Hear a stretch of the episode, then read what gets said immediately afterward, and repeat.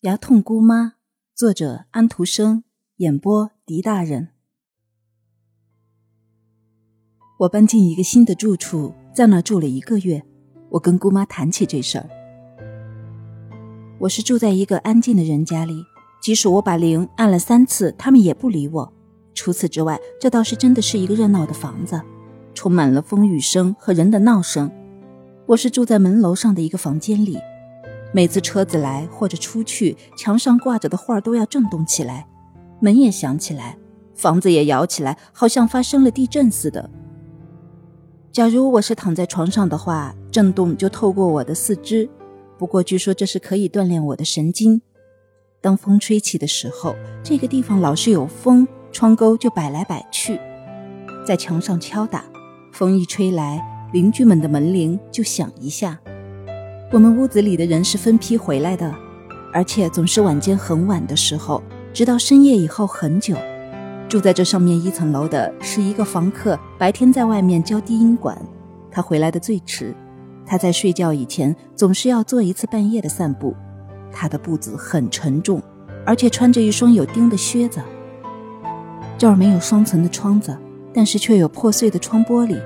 房东太太在它上面糊了一层纸。风从间隙里面吹进来，像牛虻似的嗡嗡声一样。这是一首催眠曲。等我最后睡下了，马上一只公鸡又把我吵醒。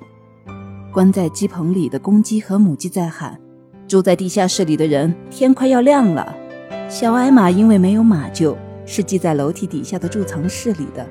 它们一转动就碰着门和门玻璃。天亮了，门房和他一家人睡在顶楼上。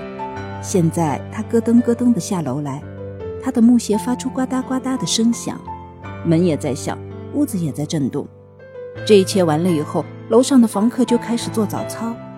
他每只手举起一个铁球，但是他又拿不稳，球一次又一次地滚下来。在这同时，屋子里的小家伙要出去上学校，他们又叫又跳地跑下楼来。我走到窗前，把窗子打开。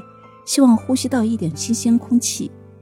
当我能呼吸到一点的时候，当屋子里的少妇们没有在肥皂泡里洗手的时候，我是感到很愉快的。此外，这是一座可爱的房子，我是跟一个安静的家庭住在一起。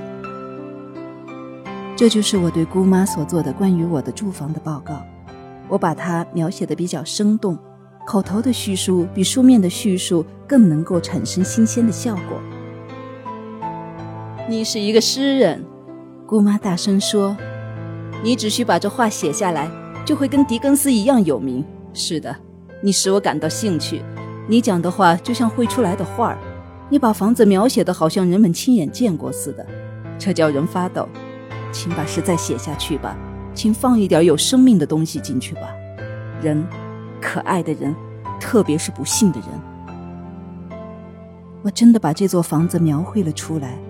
描绘出他的响声和闹声，不过文章里只有我一个人，而且没有任何行动，这一点到后来才有。